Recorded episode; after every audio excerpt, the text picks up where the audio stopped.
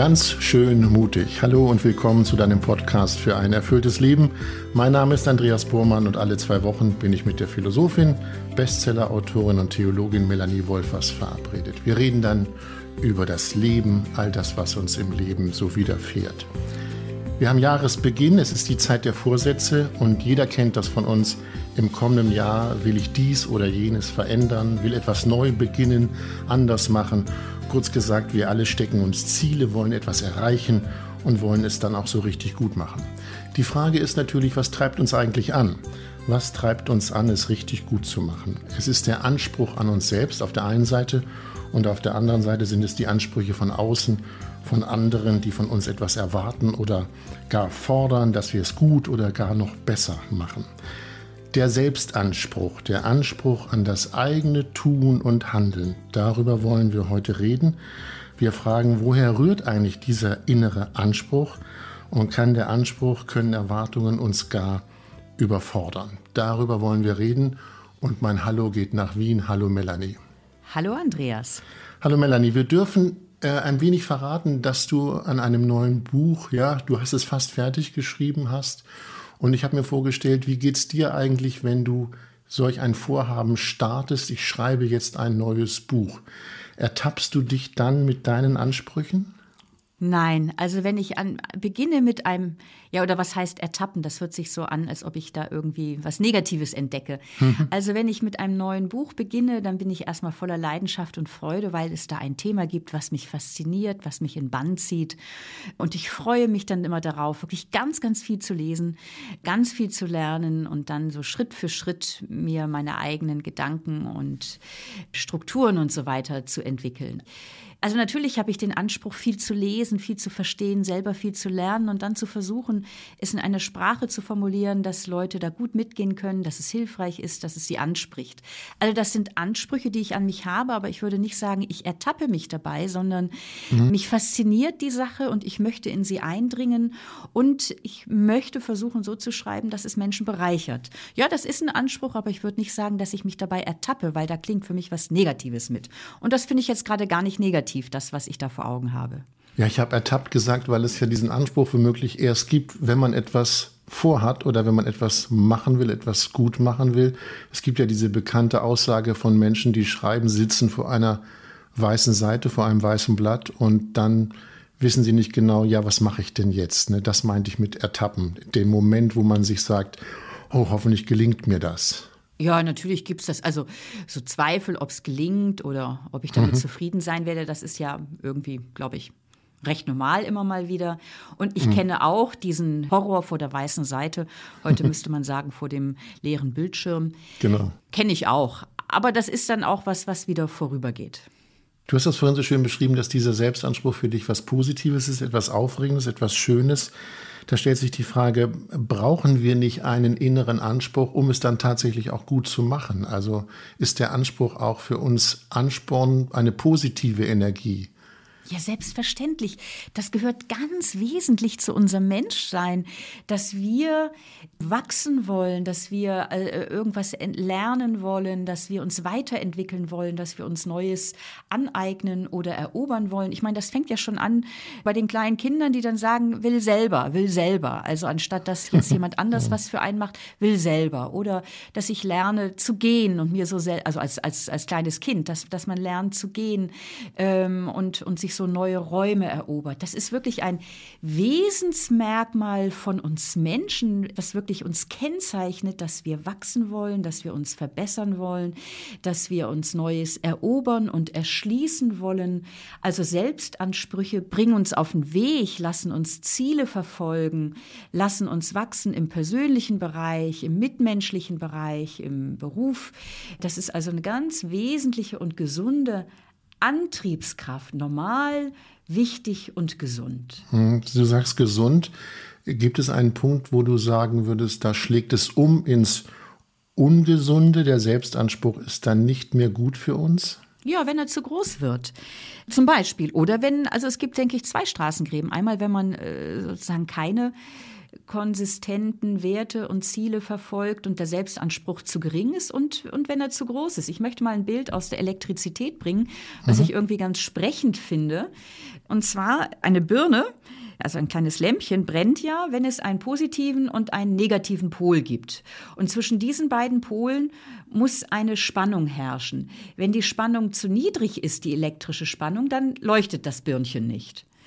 Wenn die Spannung mhm. zu hoch ist, dann brennt das Birnchen durch. Es kommt sozusagen zum Burnout dieses Birnchens. Sehr schön. Ja. ja. Und wenn die Spannung, die elektrische Spannung aber gut und ausgewogen ist, dann brennt die kleine Lampe oder brennt mhm. die Birne. Und analog ist das, glaube ich, so in, in unserem eigenen Leben. Also es ist normal, dass wir, äh, ich sag mal so, dass es einen Abstand gibt und eine Spannung gibt zwischen dem, wo ich jetzt stehe und dem, wo ich hin möchte. Ich sag mal so zwischen ist und soll oder zwischen, die Psychologie redet von Real-Ich und Ideal-Ich. Also zum Beispiel, ich bin irgendwie im Winter ein bisschen bequem geworden und habe mich nicht mehr groß bewegt und merke, ich bin jetzt irgendwie ungelenker geworden und möchte wieder ein Stück trainierter und sportlicher werden. Und da gibt es dann also einen Abstand zwischen dem, wo ich stehe und dem, wo ich hin möchte. Und ist diese Spannung zwischen ist und soll eben eine, eine gesunde Spannung, wo ich mich nicht überfordere, wo ich dann zum Beispiel nicht sage, naja, und ich möchte übermorgen einen Marathon laufen, sondern ich möchte moderat anfangen zu joggen, dann mhm. verleiht diese Spannung eine positive Lebensenergie und den Elan, zum Beispiel zu sagen, okay, und ich verabrede mich einmal in der Woche mit einer Freundin und gehe mit ihr joggen. Also es gibt eine gesunde Wachstumsspannung, die uns lebendig macht, die uns hilft, unser Leben zu gestalten und etwas anzugehen und Ziele zu verfolgen. Melanie, ich habe immer noch diese Glühbirne bei mir im Kopf als ja. Bild. Wir, wir alle wollen ja, dass die Birne vielleicht heller leuchtet, nicht so matt vor sich hin dimmert, sondern hell leuchtet. Und dahinter stecken ja womöglich, wenn wir das wollen, zu hohe Ansprüche an uns. Bevor wir über die Auswirkungen dieser Ansprüche reden, lass uns mal kurz oder überlegen, woher kommen diese Ansprüche eigentlich, dass eventuell die Glühbirne durchbrennt? Woher kommen die Ansprüche? Ja, ja, ja, ja. Ähm, das sind also so extrem hohe Selbstansprüche, über die wir jetzt sprechen. Gell? Also so mhm. häufig auch, auch verbunden damit, dass man eine Heidenangst hat vor Fehlern. Man kann auch sagen von, also wir sprechen über perfektionistische Selbstansprüche, also ein perfektionistisches Streben. Und was, was sind so Wurzeln von einem perfektionistischen Streben oder allzu hohen Selbstansprüchen? Ich möchte drei Punkte nennen, äh, nämlich die Erziehung, die Gesellschaft und Angst als Antriebskraft. Zunächst so zur Erziehung. Also es kann hinterbiografische Hintergründe haben, wie dass äh, Eltern sehr, sehr leistungsorientiert waren, sehr viel gefordert haben und darin auch ihre Zuwendung äh, äh, geknüpft haben, ihr Lob, ihre äh, äh an das, wenn, wenn ich Dinge 110-prozentig mache. Mhm. Das kann ein Hintergrund sein. Also wenn ich alles richtig mache, dann bekomme ich Zuwendung und werde gelobt. Das kann ein biografischer Hintergrund von allzu hohen Selbstansprüchen sein. Ein zweiter Punkt, den du äh, vorhin ja auch bei deiner Einleitung schon genannt hast, ist, sind so, ist so, so der, der gesellschaftliche Druck, der Druck von außen. Ja. Und wir leben ja in einer Gesellschaft, die sich auf die Fahnen geschrieben hat, höher, schneller, weiter. Also ein, eine Gesellschaft, die davon lebt, optimiere dich oder du bist raus. Mhm. Und wenn du nicht genügend leistest, dann bist du nicht mehr anerkannt, dann hast du vielleicht äh, negative Konsequenzen im Beruf oder ja, also die Angst davor, dann ins Hintertreffen zu kommen. Und dieser Selbstoptimierungsdruck, den haben wir ja auch ungemein verinnerlicht. Ne? Also es kommt ja von allen Seiten, wird einem angetriggert. Also jetzt allein schon im privaten Bereich. Also du solltest dich am besten perfekt ernähren, eine tolle Partnerschaft führen, deine mhm. Kinder optimal fördern, dreimal pro Woche Sport machen und bei all dem noch entspannt aussehen und gut aussehen. Mhm. Als dritten Punkt hast du die Angst genannt. Ich würde mal kurz dich gerne unterbrechen, ja, ja. denn vor mir liegt eine Mail, die uns äh, Elisabeth geschrieben hat. Und sie fragt, das passt, glaube ich, ganz gut, wie kann ich nachsichtig zu mir selber sein und mich dennoch weiterentwickeln? Sie hat ja genau mhm. diesen Spagat, ne? höher, mhm. schneller, weiter auf der einen Seite, aber ich will nachsichtig mit mir sein, ich ja. will dem eigentlich nicht folgen. Ja. Was können wir Elisabeth sagen? Ja, ich glaube, das ist ja so ganz stark so die Frage, wie gehen wir ähm, also nachsichtig müsste man ja, muss man ja vor allen Dingen dann mit sich sein, wenn man, wenn man nicht zufrieden ist mit dem, was man gerade gemacht hat. Weil sonst braucht man ja keine Nachsicht. Wenn ich völlig zufrieden bin mit mir bin, dann brauche ich ja keine Nachsicht mit mir, mhm. sondern wenn ich irgendwie meinen Ansprüchen nicht gerecht geworden bin. Und das ist jetzt die ganz wichtige Frage, wie gehe ich mit dem um, wenn ich den eigenen Ansprüchen, den Selbsterwartungen nicht gemäß gehandelt habe? Oder nochmal anders formuliert, wie gehe ich damit um, wenn ich, äh, wenn ich einen Fehler gemacht gemacht habe. Und das ist dann eben zum einen so die Frage, welche Ansprüche habe ich an mich? Habe ich perfektionistische Ansprüche, dass ich Dinge 110-prozentig mache?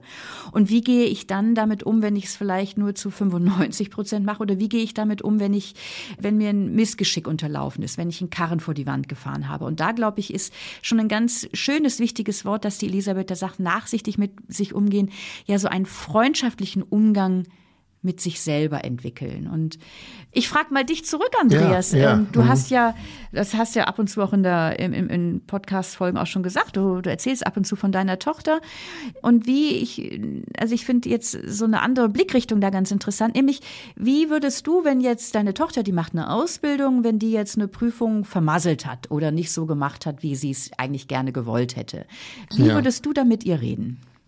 Also das erste Problem wäre jetzt nicht die Prüfung, die sie vermasselt hat, sondern das erste Sorge wäre, wie geht's ihr damit? Okay. Also zieht sie sich jetzt zurück, ist sie furchtbar enttäuscht, ist sie frustriert, so dass sie nicht weitermachen mag. Das wäre für mich erstmal die, die erste Sorge. Ich will mich nicht selber loben, aber ich bin kein Papa, der dann irgendwie äh, strenge Worte findet oder sie ermahnt. Ich, mir tut sie eher leid, weil ja dann in diesem Moment, ich nehme noch mal die Glühbirne, bei ihr die Birne durchgebrannt ist. Sie wollte womöglich zu viel, die Prüfung nicht bestanden und dann ist die Sicherung raus. Und für mich wäre dann die Frage, wie geht es dann weiter? Wie baue ich sie wieder auf, dass sie wieder Mut fasst? Ja, okay. das wäre für mich die Frage. Das heißt, du schwingst jetzt nicht den mentalen Prügelstock und sagst, er hätte sich doch mehr angestrengt? Nee, nee, das, das tue ich nicht. So ja. bin ich auch nicht. So bin ich auch zum Glück nicht erzogen worden. Ja. Ich bin eigentlich eher in der Situation, dass ich ihr dann sage, schade. Es, wie weit bist du selber dafür verantwortlich, dass es die Prüfung in die Hose gegangen ist? Und was willst du jetzt tun? Also ihr den Ball wirklich zurückgeben. Das wäre so meine Reaktion. Ja. Ich hoffe aber nicht, dass es passiert. Ja, ja, ja. Ja, und, und ein wichtiges Wort, das du gerade genannt hast, eben sie, ich würde versuchen, sie aufzubauen. Ja. Und das, mhm. glaube ich, äh, also ist so eine ganz total wichtige Intuition. Gell? Also, und mhm. wir sind ja häufig emotional intelligenter im Umgang mit anderen als mit uns selbst. Also das, was du jetzt von beschreibst, wie du mit deiner Tochter sprechen würdest, sie, sie aufbauen, also ihr nicht nochmal seelisch noch eine Ohrfeige geben, sondern sie unterstützen, ihr den Rücken stärken und dann auch Ursachenforschung betreiben. Okay, woran hat es gelegen? Vielleicht hast du irgendwie die Nacht davor gefeiert und äh, das macht man das nächste genau. Mal halt nicht oder wie auch ja. immer. Also man, mhm. klar, man kann auch gucken, woran hat es gelegen. Aber erstmal geht es darum, dass du ihr wohlwollend und aufbauend begegnest. Und das finde ich äh, einen ganz wichtigen Punkt, um nochmal auf die Mail von der Elisabeth zu kommen. Mein mein Eindruck ist, dass wir häufig wohlwollender und wie ich vorhin schon sagte, emotional klüger mit anderen umgehen als mit uns selbst. Also wenn wir äh, eine Sache vermasselt haben oder Dinge nicht so gut rübergebracht haben oder Dinge uns nicht so gut gelungen ist, wie es wir gerne gewollt hätten, dann sind wir häufig, also ich kenne es bei mir und ich kenne es bei vielen, äh, dann sind wir häufig in der Gefahr, uns dafür dann auch noch niederzumachen. Oh Mann, das hätte doch nicht sein müssen, hättest du dich doch mehr angestrengt. Ähm, also so dieser ungnädige Druck, äh, da hast du was falsch gemacht und du bist ja irgendwie, also dieser scharfe innere Selbstkritiker. Ja. Und sich da etwas abzugucken von der Art und Weise, wie wir mit der eigenen Tochter, mit einem guten Freund, mit dem Ehepartner, mit einer echten Freundin umgehen würden. Nämlich zu unterstützen. Mhm. Ich habe ein schönes Erlebnis, weil du das Wort wohlwollend aufbauend benutzt hast, als ich vor Jahren mit Yoga begonnen habe, oder ich muss sagen, ich wollte damit beginnen, kam ich in eine Gruppe von 10, 11 Menschen, die konnten das alle, sah man schon. Und ich lag im Kreis wirklich wie ein nasser, steifer Sack. Und ich habe das alles nicht geschafft, was die konnten. Die konnten sich da bewegen und hin und her. Und ich habe, mein innerer Kritiker hat gesagt, Andreas, das hörst du jetzt auf damit. Das machst du nicht. Ja. Fühlst dich schlecht in der Runde, die können das alle, ich kann das nicht. Ich höre auf. Und dann habe ich ein Schlüsselerlebnis gehabt und das ist das Wohlwollende. Alle sagten zu mir, mach weiter, irgendwann wird's gelingen. Es geht hier nicht beim Yoga um höher, schneller, weiter. Mhm. Und das hat mir echt geholfen. Mhm. Nun waren das auch nette Menschen, die waren wohlwollend und es hat geklappt. Das war echt schön. Das hat ja. dann geklappt, ja. Ja, ja, ja. Und da hilft natürlich wirklich auch das äußere Umfeld, wenn sie das entspannt sehen und dir auch, äh, ich meine, das ist ja der Punkt, wenn du in der Gruppe bist, wo Leute auch schon einfach weiter sind, zum Beispiel eben Yoga-Übung, das sich zu vergleichen und zu denken, boah, ich blamier mich ja völlig. Genau. Also auch dann nochmal so die Angst davor, wer bin ich vor anderen, wenn die sehen, wie, wie, wie blöd ich mich gerade anstelle. Mhm. Also nicht nur die Angst davor, was nicht gut zu machen, sondern die Angst davor, dass das für andere sichtbar wird wird. Genau. Äh, und das war ja vorhin so der dritte Punkt, als du fragtest, woher rühren allzu hohe Selbstansprüche. Da war die äh, Angst noch, genau. Genau, mhm. also die Angst. Die Angst davor, Fehler zu machen und wenn diese Fehler für andere ansichtig werden und sich dadurch eine Blöße zu geben. Also die Angst davor, wie reagiert denn mein soziales Umfeld, wenn ich etwas nicht perfekt erledige. Und da entpuppt sich auch, dass so dieses allzu hohe Streben nach Perfektion letztlich auch eine äh, sich nicht dem verdankt, dass ich sage, ich will eine Sache besonders toll machen, also aus Leidenschaft an der Sache, sondern eigentlich eine Abwehrstrategie, nämlich ich will dadurch, dass ich was perfekt mache, mir Kritik und Tadel vom Hals halten. Also mhm. Also dieses Streben nach Tadellosigkeit, weil ich den Tadel so sehr fürchte. Und damit verbunden die Angst, äh, ja, und wenn ich eben was nicht gut kann und wenn andere über mich spöttig lächeln und denken, was ist denn das für ein äh, nasser Sack, der da auf der Yogamatte hängt, das ist ja peinlich. So mhm. damit auch das äh, verbunden vielleicht auch das Gefühl, boah, ich kann mich hier eigentlich gar nicht wirklich blicken lassen. Also auch, auch so ein Gefühl von, ich, ich bin nicht wirklich, ja, ich, ich bin nicht der Anerkennung wert, ich bin nicht wirklich wertvoll. Also das ist häufig auch damit verbunden, also bei einem perfektionistischen Anspruch. Ein anderes Erlebnis, ich selber führe ja Interviews, manchmal auch öffentlich auf einer Bühne. Und da habe ich einen gewissen Anspruch an mich, das soll gut werden, das soll alles erörtert werden. Der Interviewpartner, sprich Partnerin, soll sich wohlfühlen, so wie du jetzt, Melanie, sollen, sollen von sich erzählen. Und diese Ansprüche können dazu führen, dass ich nicht mehr gut bin. Okay. Dass ich merke, ich bin verkrampft, ich bin nicht locker, ich kann nicht spontan reagieren, ich handle total nach Konzept. Und dann bin ich nicht mehr gut. Wie erklärst ich, du dir das? Weil ich zu sehr daran hafte, was ich jetzt hier erfüllen muss. Es, es muss das klappen, das muss klappen, das muss klappen. Mhm. Der Anfang muss gut sein, das Ende muss gut sein. Und diese ganzen, ich nenne es mal Teufelchen im Kopf, mhm. äh, sorgen dafür, dass ich mich danach eigentlich anschaue oder mir das nochmal in den Kopf hole und sage, ich war nicht gut. Mhm. Also, ja, aber das, jetzt finde ich gerade interessant, frage ich mich gerade, du sagst, ja. dass ich mich im Nachhinein dann anschaue. Mhm. Aber meine Fantasie wäre, dass du dich auch während der Sendung oder während des Gespräches die ganze Zeit parallel anschaust. Also einerseits redest du mit mir ja. und andererseits sitzt du sozusagen neben dir und ja. guckst und bewertest dich und sagst, oh komm, hier so und das müsste mhm. doch eigentlich so laufen. Und dass da dieser vielleicht allzu selbstkritische, ich weiß nicht, wie man ihn jetzt nennen möchte, Chefredakteur sozusagen neben dir sitzt. Ja, mein innerer Chef. Ja, ja dein genau. innerer Chef, genau. Also dein innerer äh, Chef neben dir sitzt und, und, und permanent kommentiert und du, du dann immer abgleichst und nicht so sehr wirklich bei der Sache selber bist. Genau. Sondern immer ja. noch mal auch von außen auf dich guckst. Und sowas kann natürlich lähmen. Das ist, also ich glaube, das kennen wir alle, wenn wir irgendwie, mhm. also ich kenne es auf jeden Fall auch. Also wenn ich nicht ganz bei der Sache bin, nicht sachorientiert bin, sondern sozusagen noch mal außenorientiert, wie wirkt denn das jetzt auf andere? Und da bin ich nicht mehr im, man würde sagen, nicht mehr im Flow, nicht mehr im Gespräch. So. Genau. Und dann steht der Kritiker neben einem und macht einem das Leben schwer. Genau. Ich habe etwas auf meinem Schreibtisch Schreibtisch stehen, was mir ein Mensch vor Jahren mal geschenkt hat. Eine Glaskugel, die ist auf der Oberfläche, obere Hälfte ist matt, untere Hälfte ist glänzend. Und ich finde dieses Bild ganz schön, weil der Satz dazu war, du musst nicht immer glänzend sein. Mhm. Man darf auch mal in diesem Bild gesprochen matt sein. Mhm. Aber wir müssen noch mal darüber reden. Wir haben ja über die Angst gesprochen, über die Art von Angst, die man erlebt. Wann wird denn diese Angst zu einem totalen Hindernis? Also wann sorgt sie dafür, dass man es gar nicht mehr wagt?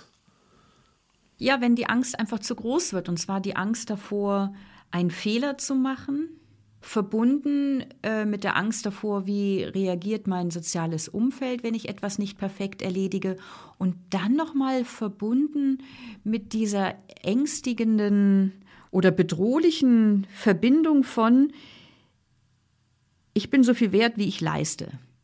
Mhm. Ich muss perfekt sein, um ein wertvoller Mensch zu sein. Ich bin, was ich kann, ich bin, was ich leiste. Also das ist eine, eine typische Kopplung, die sich bei so beim Perfektionismus auch findet, dass der Selbstwert primär vom Erfolg abhängig gemacht wird.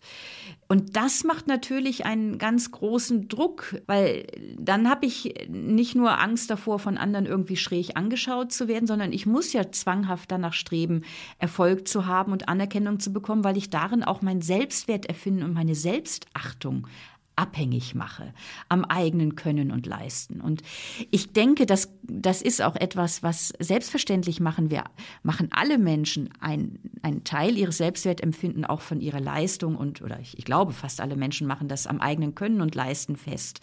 Aber der Punkt ist, wenn das primär darauf aufbaut, also ich leiste Perfektes und deswegen bin ich wertvoll. Und wenn diese Kopplung sehr eng ist und sehr stark ausgeprägt ist, dann hemmt uns die Angst oder dann, dann übt das einen ganz großen Druck aus. Dann wagen wir nichts mehr Neues in Angriff zu nehmen oder uns zu zeigen oder mal was auszuprobieren, weil ich könnte ja eine blöde Figur machen. Dann gehe ich eben nicht in den Tango-Kurs, weil mhm. komisch, da kann ich eine doofe Figur machen. Dann traue ich mhm. mich nicht, eine Idee im Arbeitsteam vorzubringen, weil wer weiß, ob die anderen diese Idee belächeln und äh, dann fühle ich mich selber auch mies. Und dann wird die Angst hemmend. Dann bin ich lieber perfekt, ähm, mhm. aber dann, dann bin ich eigentlich nicht mehr lebendig. Wir sprechen über das Selbstwertgefühl und das speist sich in unserer Gesellschaft häufig aus Erfolg, aus Leistung. Das muss ich gut machen. Und äh, womöglich mache ich dann Fehler und die Fehler führen wieder dazu, dass ein anderer sagt, das hast du falsch gemacht. Die Frage, die sie stellt, wie reagiere ich auf meine eigenen Fehler, die ich ja erkenne oder auf mein eigenes Versagen? Wie kann ich darauf reagieren, damit es mir wieder gut geht? Hm. Das ist ein bisschen die Frage, wo wir vorhin auch schon waren bei der Mail von Elisabeth. Mhm. Also wie gehe ich um damit, wenn ich meinen Ansprüchen selber nicht genüge? Also, dann kann ein erster Punkt sein, dass ich mal dem auf den Grund gehe, war das vielleicht ein überzogener Selbstanspruch? War das also, erliege ich da gerade einem Perfektionismus? Also, ja. ich kenne jemanden, die äh, viele Mails im Beruf zu bearbeiten hat. Und da trudeln wirklich, also die hat in der Woche 300, 400 Mails. Also das ist ja eine fürchterliche Vorstellung, finde ich. Und wenn sie dann am Ende der Woche von den, sagen wir mal, 300 Mails 280 beantwortet hat, dann hat sie das Gefühl, sie hat versagt, sie ist nicht zufrieden mit sich. Weil es sind ja 30 oder 25 oder 20 oder vielleicht auch nur fünf unbeantwortet geblieben. Und dann mal zu schauen, ist das ein realistischer Anspruch, den sie da an sich hat, oder ist das nicht völlig überzogen? Und da hat sie dann auch mal im Arbeitsteam äh, mit den anderen drüber gesprochen. Es waren auch viele berufsinterne Mails und sie sagte, es kommen so viele, ich kann die einfach nicht alle unmittelbar beantworten. Und dann haben die anderen da auch mit sehr großem Verständnis reagiert und zum einen ihre Mailflut ein bisschen reduziert und zum anderen gesagt, du, es ist völlig klar, dass du nicht unmittelbar alles so beantworten kannst. Und da ist ihr deutlich geworden, die anderen haben gar nicht den Anspruch an sie, dass sie äh, ähm, unmittelbar antwortet und schnell die Dinge macht. Und es ist, äh, das hat sie schon mal entlastet und sie hat ihren allzu hohen Selbstanspruch ein bisschen nach unten korrigiert. Also das denke ich ist ein erster Punkt. Wenn ich den Eindruck habe, ich äh, mir gelingen Dinge nicht so, wie ich es will, mal darauf aufmerksam zu werden, sind das denn angemessene Erwartungen, die ich an mich habe, oder sind sie unrealistisch hoch? Mhm. Das ist so ein erster Punkt. Ein zweiter Punkt, denke ich, ist, äh, ich habe vorhin das so gefragt, wie würdest du mit deiner Tochter umgehen? Also mal so, äh, so zu schauen, wie kann dann jetzt ein wohlwollender, wertschätzender, stärkender Umgang mit mir aussehen, ähm, wenn mir Dinge nicht so gelingen, wie ich es möchte. Und darin auch mit verbunden, sich vor Augen zu führen, Grenzen und Schwächen und ein Nicht mehr können sind ebenso wie Stärken und Begabungen keine ich sag mal so, keine ethischen Kategorien. Das heißt, Grenzen und Schwächen sind nicht Haltungen oder Verhaltensweisen, die sein sollen oder nicht sein sollen, sondern die gehören einfach zum Leben. Schwäche und Stärke, Lichtes und Dunkles, Kraftvolles und Schlappheit, mittelmäßig und unterdurchschnittliches prägen das Leben eines jeden Menschen, sogar mhm. das eigene. Und wenn ich das mehr in mein Selbstbild integrieren kann, kann ich verständnisvoller auf mich schauen. Aber der Satz, zum Beispiel am Arbeitsplatz, das schaffe ich nicht oder ich bin erschöpft, ich kann das nicht, der kostet ja wahrscheinlich Mut und Überwindung. Steckt dahinter etwas, oder würdest du sagen, wir sind im Allgemeinen zu streng mit uns und wollen das, egal was das kostet? Ja, das kommen mir mehrere Punkte. Also zum einen glaube ich, da machst du auf einen ganz wichtigen Aspekt aufmerksam. Wie sieht denn das am Arbeitsblatt aus? Darf man das mhm. überhaupt sagen?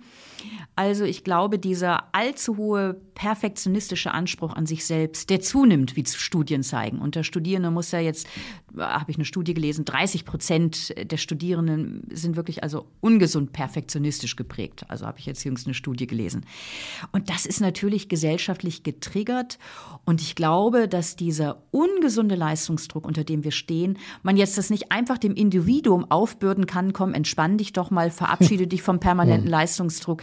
Das ist natürlich auch ein wirklich ein eminent gesellschaftliches Problem, äh, nämlich leisten und leben. Nur wenn du leistest, kannst du gut leben und hast du ein Recht zu leben. Und das ist auch eine gesellschaftliche Aufgabe von dieser Wachstumsfixierung, Leistungsorientierung, Selbstoptimierung auch wegzukommen. Das ist also ein ganz wichtiger Aspekt. Man kann es nicht allein dem Individuum und, und äh, aufbürden zu sagen, komm, jetzt gestalte dein Leben doch mal anders. Mhm. Es ist ein gesellschaftlicher Druck, der ungesund ist und irgendjemand äh, hat, ich habe mal ein Buch über Perfektionismus gelesen, ich glaube, das war der Nils Spitzer, der hat geschrieben, das ist eine, das ist richtig eine Epidemie, eine Epidemie in, in, in der westlichen Hemisphäre, dieser ungesunde Leistungsdruck. Also das ist so der eine Punkt. Der andere, ich glaube aber schon, dass zum Beispiel Corona es uns deutlicher gezeigt hat und auch ein Stück gesellschaftlicher Unwog gemacht hat, dass man sagen kann, ich schaffe es nicht. Ich glaube schon, dass sich da was verändert hat. Du meinst, dass die Menschen mehr in der Lage sind, ihre Schwäche einzugestehen? Ich glaube, dass das äh, am Arbeitsplatz, vielleicht täusche ich mich, mhm. ich glaube aber, dass das, also weil ja einfach alle Nase lang irgendjemand Corona hat ja, ja. oder hatte, dass mhm. es heute vielleicht ein Stückchen leichter ist zu sagen, ich bin gerade nicht leistungsfähig und ich kann nicht zur Arbeit kommen oder ich kann nur mit halber Kraft fahren, als es vor drei Jahren war. Mhm. Also sagen wir mal so, ich mache jetzt zum Beispiel, also ich habe es ja auch in der letzten Podcast-Folge erzählt, mir hängt Corona seit über drei Monaten Monaten nach und zwar wirklich auch spürbar. Mhm. Ich habe viel absagen müssen und ich habe nur, natürlich war es ärgerlich für die Leute, aber nur wohlwollendes und stärkende Rückmeldung bekommen. Ja, sei mir nicht böse, aber ist Corona da nicht das Alibi? Könntest du auch sagen, ohne Corona, ohne Erkältung, ohne Grippe, äh, ich schaffe das nicht? Okay, du meinst den Ansprüchen am Arbeitsplatz als solchen nicht gerecht werden ja, zu können. Genau. Mhm. Ja, das, äh, das ist ein nächster Punkt. Äh, das, das ist schon richtig. Ist es am Arbeitsplatz, kann man, ja, und da bin ich nochmal bei, auch, auch bei dem gesellschaftlichen Druck. Mhm. Ich glaube schon, dass am Arbeitsleben eine hundertprozentige Identifikation mit dem Unternehmen und den Zielen und so weiter sehr gewünscht ist und es ja auch ein gesellschaftlich anerkanntes Laster ist, zu sagen, ja, ich bin halt ein bisschen perfektionistisch, ich, ich versuche halt 110-prozentiges zu leisten. Da zu sagen, äh, das wird mir jetzt zu viel, das muss man sich wahrscheinlich vielfach gut überlegen mhm. wohl auch die neue Generation, Generation Y und Generation Z, ähm, da auch andere Dinge ins Berufsleben mit reinbringen und da auch die Unternehmen sich auch, auch umstellen. Also ich glaube, da verändert sich auch was. Wir reden über Selbstansprüche ja. und äh, du sagst, es ist ein gesellschaftliches Phänomen, was da von außen als Druck auf uns wirkt. Was kann ich, was kann nur jeder Einzelne tun, um diesem Druck ja etwas entgegenzusetzen oder ihn gar zu lindern? Genau, es ist tun? eben nicht nur der äußere Druck, sondern wir haben den ja auch total verinnerlicht. Also die genau. schärfsten Antreiber ja. sind häufig die Menschen selbst für sich. Also dann äh, regiert eben der, der Chef im eigenen Inneren und treibt dich dann nochmal an und dieses und jenes. Mhm. Also, und ich glaube, der erste entscheidende Punkt ist, äh, überzogene Selbstansprüche wahrzunehmen und den Preis spüren, den man dafür zahlt. Ich finde es ganz lustig, der Nils Spitzer, der ein Buch über Perfektionismus geschrieben hat, der macht, gibt auch eine, schlicht eine Übung vor, nämlich, äh, dass er sagt, lebt doch jetzt mal mal eine Woche, in der du alles versuchst, perfekt zu machen. Wirklich alles so richtig, also so die perfekte Woche. Also angefangen vom Outfit morgens über im Beruf, dass die, die Mail auch viermal durchliest, dass da kein Fehler ist und es galant formuliert ist, etc. Also leb mal so eine Woche wirklich alles sehr perfekt und dann werte am Ende aus, wie es ist, wie du mit deiner Arbeit fertig wirst, wie du dich fühlst, wie erschöpft du bist, wie erfüllt du bist und so weiter. Und dann äh, mach mal eine Woche, wo du die Dinge ganz bewusst nicht bis zur Spitze treibst, sondern die Mail nur einmal Korrektur liest und losschickst und nicht schaust, traust, alles 110-prozentig zu machen. Und dann fühl mal am Ende dieser Woche, wie du dich dann fühlst. Und da schreibt er dann in seinem Buch, das war für mehrere wirklich auch total erhellend, dass erstens keine Katastrophe passiert ist, wo sie die Ansprüche ein bisschen runtergestraubt haben. Und im Gegenteil ist sich das Leben viel schöner angefühlt, als sie sich viel lebendiger angefühlt haben, weil sie, wenn sie am Abend von der Arbeit nach Hause gekommen sind, noch Energie hatten, was zu unternehmen oder es ihnen gut ging. Also mal so ein bisschen spielerisch mal auszuprobieren, wie fühlt sich das an, wenn ich meinem Perfektionismus fröne und wenn ich ganz bewusst gegensteuere. Weil mhm. ich glaube, dann wird nämlich deutlich auch der Preis, den man dafür zahlt, wenn man allzu hohe Selbstansprüche hat. Und dass das Leben sich irgendwie ein bisschen flüssiger und lebendiger anfühlt, wenn man mit ein bisschen weniger hohen Ansprüchen durchs Leben geht und es trotzdem keine Katastrophe ist. Also das ist ein wichtiger Punkt. Also den Perfektionismus wahrnehmen und den Preis spüren, der man dafür zahlt. Ja? Du ja, ich ein? in einem, ja, ich atme ein, weil ich in einem deiner Bücher, die Titel nenne ich dann gleich, gelesen habe. Das fand ich einen wunderbaren Satz, da kann man lange drüber nachdenken. Lass das Perfekte nicht der Feind des Guten sein. Das Richtig. ist ja im Prinzip das, was du eben beschrieben hast. Lass das Perfekte nicht der Feind des Guten sein. Da ja. kann man sein Leben mal drauflegen und dann wird man sich auf die Spur kommen, denke ich, oder? Ja, absolut. Also anstatt dass du, du hast eigentlich vor, einen Drei-Kilometer-Lauf zu machen, aber der reicht zeitlich jetzt nicht mehr oder hast keinen Bock. Aber dann geh doch lieber 20 Minuten spazieren, als dass du es gleich ganz weglässt, dich zu bewegen. Mhm. Mhm. Oder bei mir, ich wollte eigentlich mal Querflöte studieren und habe jetzt seit 30 Jahren die Querflöte nicht mehr in der Hand gehabt. Und ich überlege derzeit, ob ich die Querflöte mal wieder in die Hand, also weil ich hatte einen Unfall und konnte nicht mehr Querflöte spielen.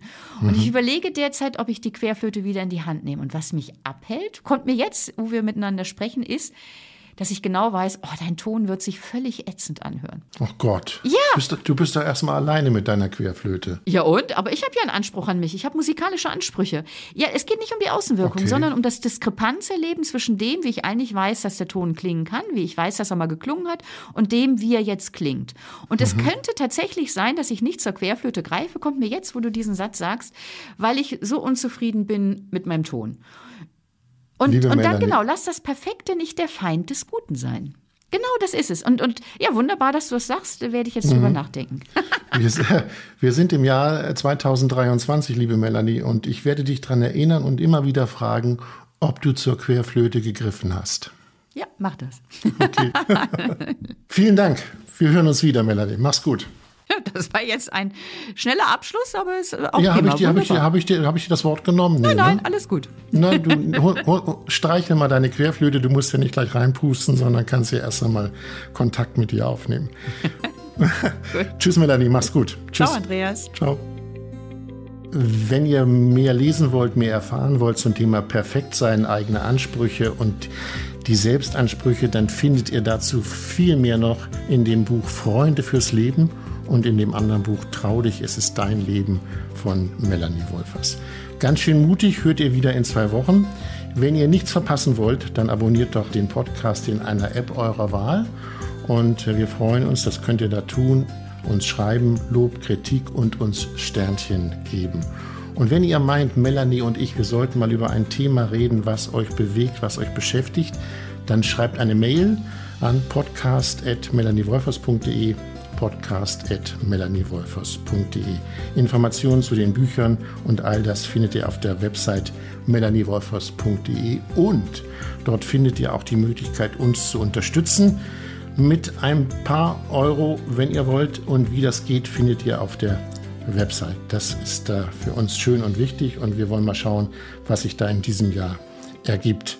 So viel für heute. In zwei Wochen hören wir uns wieder. Dann heißt es wieder ganz schön mutig. Macht es gut, bleibt gesund. Tschüss.